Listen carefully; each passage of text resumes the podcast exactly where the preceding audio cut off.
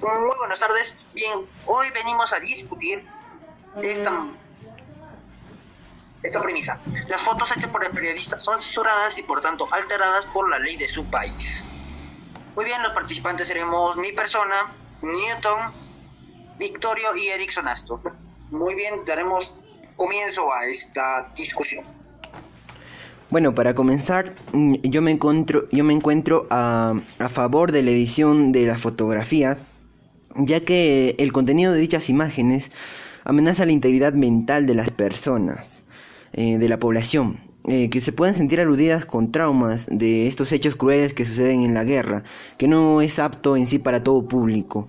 Hay personas muy sensibles. Asimismo, estas imágenes pueden generar una motivación hacia la búsqueda de la violencia en especial a los jóvenes, eh, quienes van a querer este tipo de actos violentos en su, en su entorno, en lo, que, lo que afectaría gravemente a la tranquilidad social.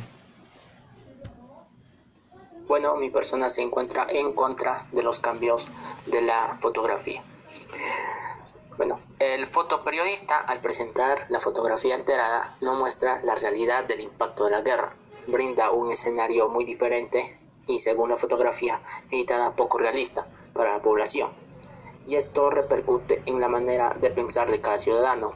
Es muy probable que la sociedad no tome en serio el suceso presentado y no reflexione sobre aquello, dándole poco interés o incluso nulo.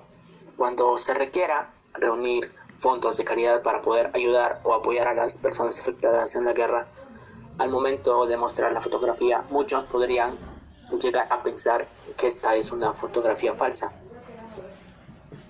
Debido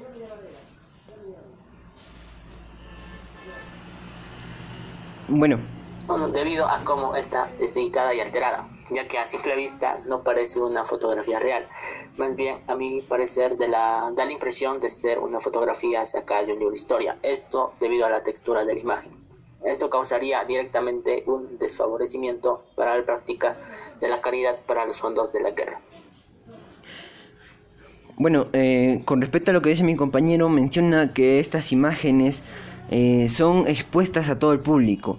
Es un contenido público, así que va a ser transmitido a través de un diario que se expone hacia toda la sociedad, sin impedimento alguno.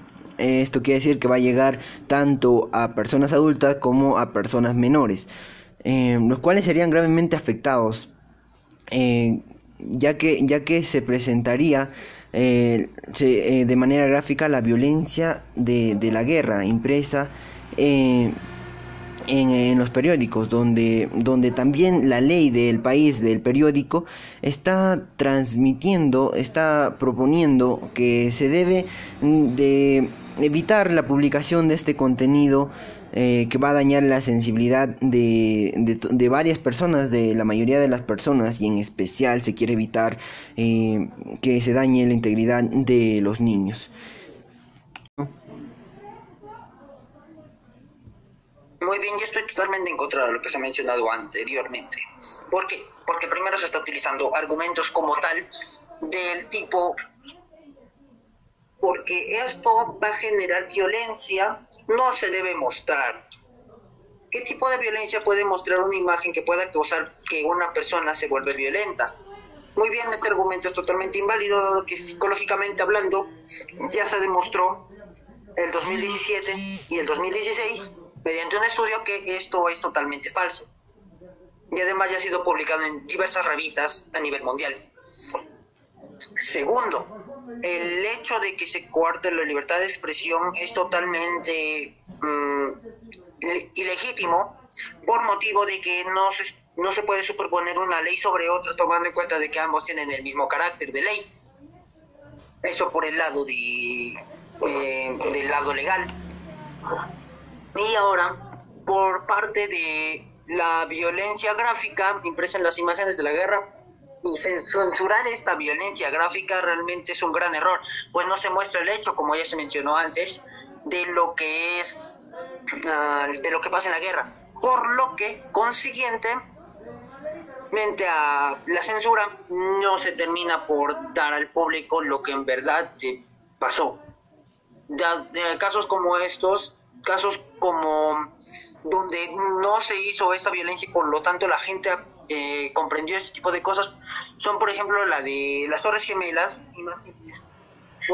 fotografías tomadas desde la perspectiva de un, de un periodista tomando unas personas cayendo, o los Vladivideos como actos de corrupción, este, chicos iraníes escapando de, una guerra inminente, etcétera, etcétera, etcétera.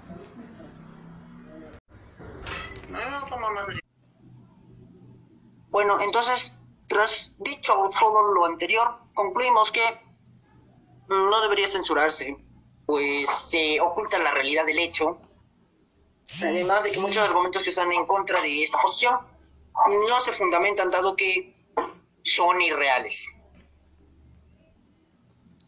Bueno, tras los argumentos y contraargumentos presentados, concluimos en que, mm, al igual que mi compañero, no deberían de censurar la fotografía, ¿no? ya que afecta y tergiversa la, el impacto de la guerra hacia la población. Y bueno, también eh, tenemos claro ante todos los argumentos que toda persona tiene derecho a las libertades de la información en pensamientos mediante la palabra oral o escrita o también de imagen, por, lo, por, lo, por cualquier medio de comunicación social, sin previa autorización ni censura. Es por ello que concluimos que la edición de imágenes no sería una buena solución a los problemas, sino se debería de transmitir eh, con respecto a la realidad, a la verdad de la realidad.